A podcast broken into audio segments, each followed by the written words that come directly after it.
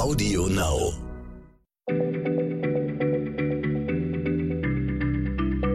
Schneller Schlau, der kurze Wissenspodcast von PM.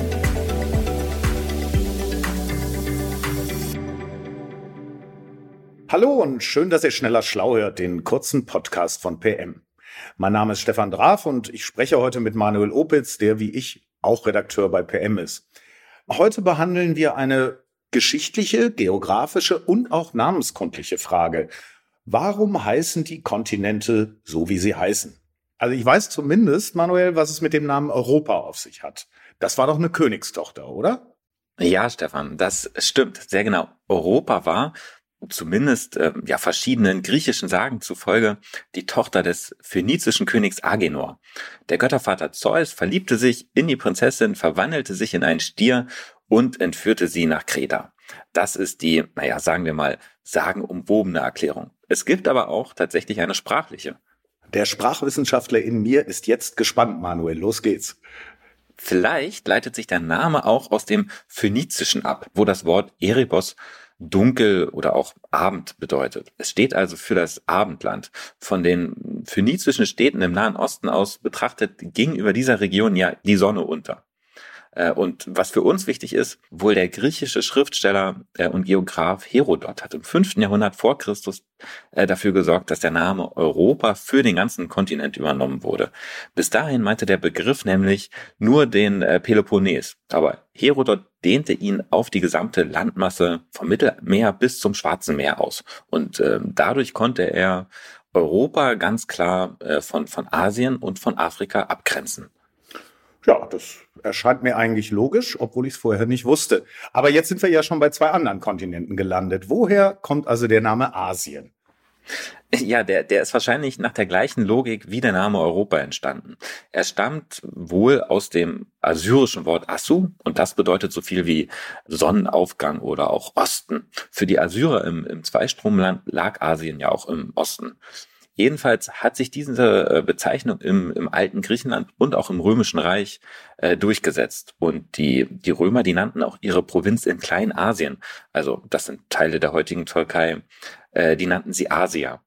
Und im ersten Jahrhundert nach Christus, da hat der Gelehrte äh, Plinius der Ältere dann den Begriff Asien für den ganzen Kontinent äh, verwendet. Wobei er natürlich noch gar nicht wissen konnte, wie weit diese Landmassen im Osten eigentlich äh, reichten. Ja, äh, äh, aber interessant ist ja, dass die Europäer den Namen Asien geprägt haben. Ist das im, im Fall Afrikas genauso? Ja, also die, die äh, Namensherkunft von Afrika, die ist ein echt ähm, schwieriger Fall. Es gibt da ganz unterschiedliche Hypothesen, aber äh, was man sagen kann, ist, dass die Römer wieder die äh, Finger im Spiel hatten. Wahrscheinlich leitet sich der Name her von, von Afri. So nannten äh, die Römer die Bewohner der Gebiete westlich vom Nil. Dort lebten Stämme, die zu den Vorfahren der Berber zählen. Äh, ja, und jetzt wird's knifflig. Afri könnte sich aus dem phönizischen Wort Afa ableiten und das heißt Staub. Äh, oder noch eine Möglichkeit, es könnte auf das Berberwort Ifa zurückgehen und das heißt Höhle. Äh, das bedeutet also, die, äh, die Römer bezeichneten die Menschen in dieser Region ja als schmutzig oder als Höhlenbewohner. Oh, also der Name Afrika geht auf europäische Eindringlinge zurück, die die indigenen Völker als Primitivlinge bezeichnen. Das wusste ich nun gar nicht. Ja, Stefan, wobei die Römer aus Europa ja nicht nur Eindringlinge waren, sondern eben Invasoren. Ne? Äh, der Name Afrika wurde als, als geografischer Begriff dann von römischen Heerführern aus der Familie der Scipionen verwendet. Äh, das waren die, die die Metropole Karthago im, im heutigen Tunesien im zweiten Jahrhundert vor Christus besiegten, zerstörten, die Bewohner ja, versklavten und äh, die römische Provinz Afrika errichteten. Afrika ist also eine, eine Fremdbezeichnung, die weiße Kolonialisten ähm, aus Europa in der Antike dem Kontinent, hm, ja, man muss sagen, ähm, übergestülpt haben. Äh, das gibt einem in der Tat zu, zu denken, wenn man den Namen Afrika in den Mund nimmt. Ähm, äh, bei Amerika ist die Sache ja anders gelagert, obwohl es da auch Invasoren gab. Aber wenn ich mich total irre, geht der Name auf einen italienischen Seefahrer zurück, ne? Genau, Americo Vespucci ist der Mann und der kam aus Florenz. Die Frage, die ich mir ehrlich gesagt immer gestellt habe, warum heißt denn Amerika nach diesem Vespucci und nicht nach Kolumbus. Ja, Kolumbus dachte eben bis zu seinem Tod, er hätte einen neuen Seeweg nach Indien gefunden. Und äh, bei Vespucci sah die Sache anders aus. Der erforschte für die spanische Krone vor allem den Küstenverlauf Südamerikas und hat wohl auch die Mündung des Amazonas entdeckt. Entscheidender äh, war aber was anderes. 1502 oder 1503 hat er einen äh, Bericht veröffentlicht, ähm, in dem er die von Kolumbus entdeckten Gebiete erstmals als einen Kontinent beschrieb. Ihm war also klar, dass diese Landmassen, naja, zumindest für die Europäer, ähm, sprichwörtlich eine neue Welt äh, sind. Und jedenfalls verbreitete sich Vespuccis Bericht und wenig später zeichnete der deutsche Kartograf Martin Waldseemüller eine Weltkarte, auf der er den südamerikanischen Kontinent zu Ehren Vespuccis dann auch Amerika nannte. Und diese Bezeichnung setzte sich dann letztlich durch. Diese, diese Karte von dem Waldseemüller, die ist auch total bekannt. Die, das weiß ich, die habe ich mal gesehen. Wir kommen ja jetzt bald durch die Kontinente. Also, nächster Punkt, Australien. Ja, genau, Australien. Der Name stammt ab vom lateinischen Terra Australis, also für südliches Land. Interessant ist, schon in der Antike sind äh, Gelehrte davon ausgegangen, dass es irgendwo im Süden eine unbekannte, gigantische Landmasse geben müsste. Wenn man sich alte Weltkarten aus dem Mittelalter oder auch aus der frühen Neuzeit anschaut, da sieht man oft einen fiktiven Südkontinent, der sich vom Indischen Ozean bis zum Südpol erstreckt. Kein Mensch wusste, wo genau dieser ominöse äh, Kontinent liegen sollte oder wie groß der ist. Aber man hat ihn pro forma ja einfach mal eingezeichnet, teils sogar mit, mit Tieren und äh, Rohstoffen. Also man hat sich den quasi als, als verheißungsvolles Land vorgestellt. Und äh, ja, eine, eine ganze Reihe von, von Entdeckern haben auch nach diesem Kontinent gesucht, darunter auch James Cook. 1772 stieß er bis in die eisigen Regionen des äh, Südpolarmeers vor und ja, damit war klar, dass es diesen ähm, riesigen Südkontinent nicht geben kann. Der Name Australien für den, äh, für den heutigen Kontinent setzte sich dann erst später durch, nämlich äh, nachdem der Brite Matthew Flinders den Kontinent zwischen 1801 und 1803 erstmals komplett umrundete und eben in seinen Karten und Büchern dann den Namen Australia äh, verwendete.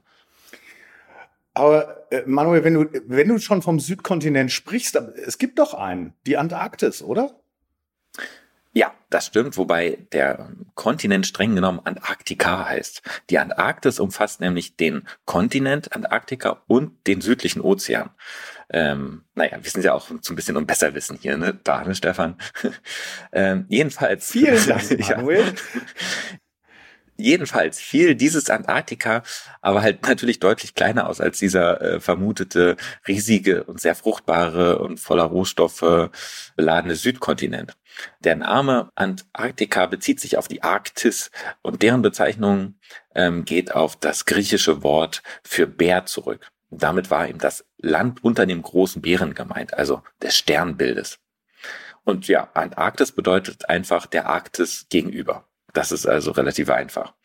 Ja, und ähm, um nochmal darauf zurückzukommen, wegen des, wegen des Packeises blieb die Erkundung der, von, äh, von Antarktika lange unmöglich. Erst im 19. Jahrhundert hat sich herausgestellt, dass es im Inneren der Südpolarregion eben auch tatsächlich Landmassen und nicht nur Eis gibt.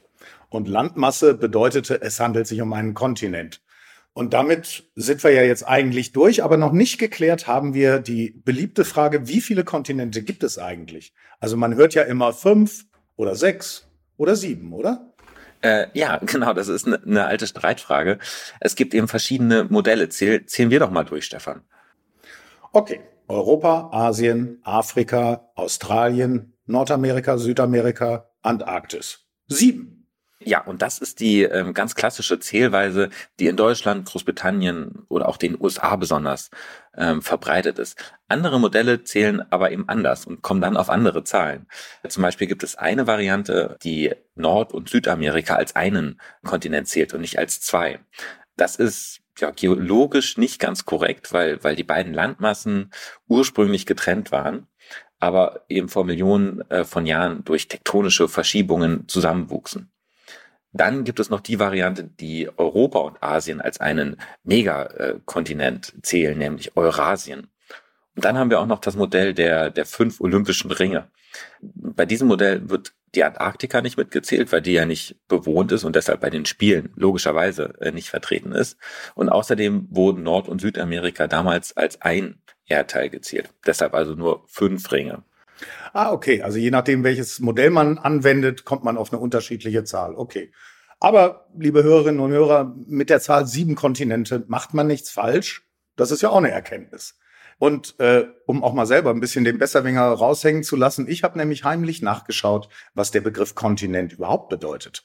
Übersetzt aus dem Lateinischen heißt er zusammenhängendes Land. Das macht ja wohl Sinn. Und damit sagen wir Tschüss und bis zum nächsten Mal. Tschüss. Schneller Schlau, der kurze Wissenspodcast von PM.